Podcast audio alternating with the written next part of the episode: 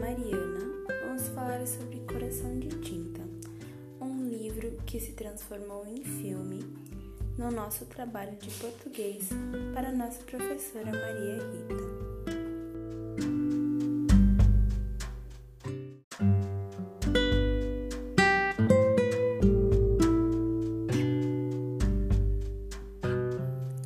Filme Coração de Tinta Mo e sua filha Meg são apaixonados por livros. Logo após o desaparecimento de sua mãe, Meg vive somente com o pai, que escondeu por muito tempo um grande segredo. Ele tem a capacidade de trazer os personagens dos livros à vida real quando lê tal livro em voz alta. Este dom pode ter parentesco com o sumiço da mãe de Meg, mas, antes que a menina descubra mais sobre o acaso, o vilão Capricórnio surge entre as páginas de Coração de Tinta, em busca dos poderes de Mo para realizar seus malignos planos. Agora, com a ajuda do misterioso dedo empoeirado e sua tia Eleonor, Meg e, um, e o pai entram em um envolvedor mundo mágico para impedir o maléfico Capricórnio e, quem sabe, finalmente encontrar sua mãe perdida.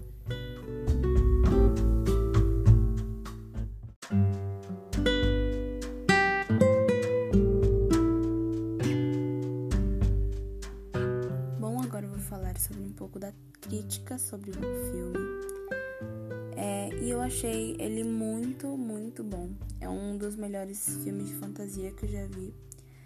É, ele aborda muito é, o que nós queremos, nós conseguimos porque um pai e uma filha buscam incansavelmente por um livro com um único objetivo. E eu achei o filme de, de verdade muito, muito, muito bom. E recomendo a todo público. É um filme fantástico. Eu gostei muito.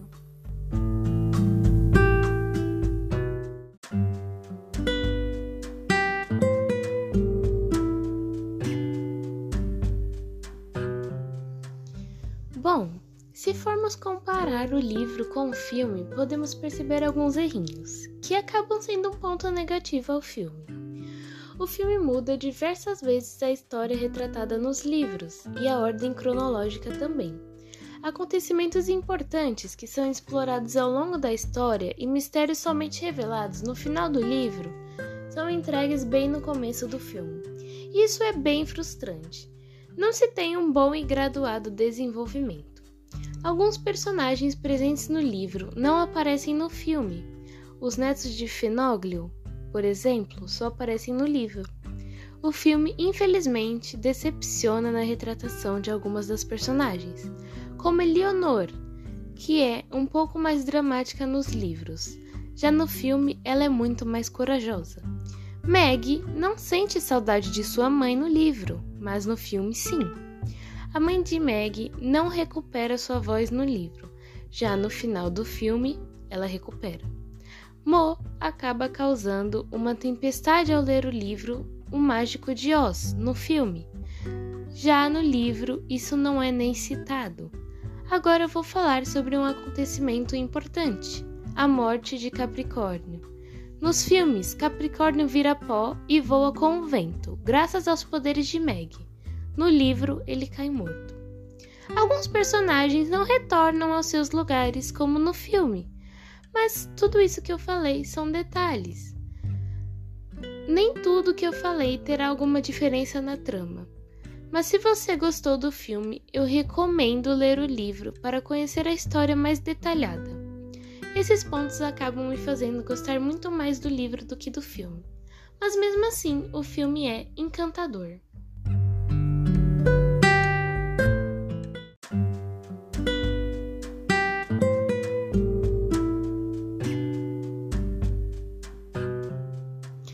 Bom, agora eu vou falar um pouco sobre o livro Coração de Tinta. Um resuminho, para vocês saberem mais ou menos como é. Meg sempre gostou de ler.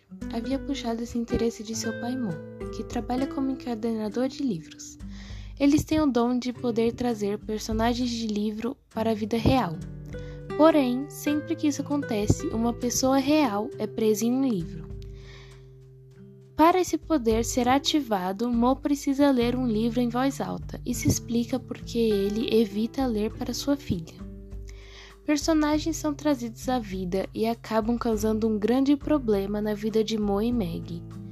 Como eles conseguirão mandar esses personagens de volta para seu lugar? Descubra lendo o livro.